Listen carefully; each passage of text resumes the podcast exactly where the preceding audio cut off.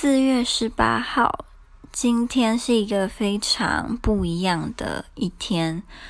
为什么呢？首先，今天是我恢复单身的第一天。昨天我非常非常勇敢的做出了改变，所以今天是第一天。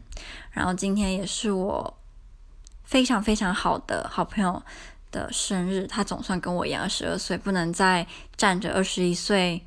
比我年轻一岁的呃年纪沾沾自喜了。再就是我在几个礼拜前做了这几天复活节假期要一个人去华沙玩四天三夜的决定。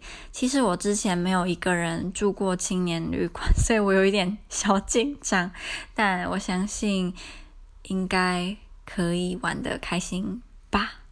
祝福我自己。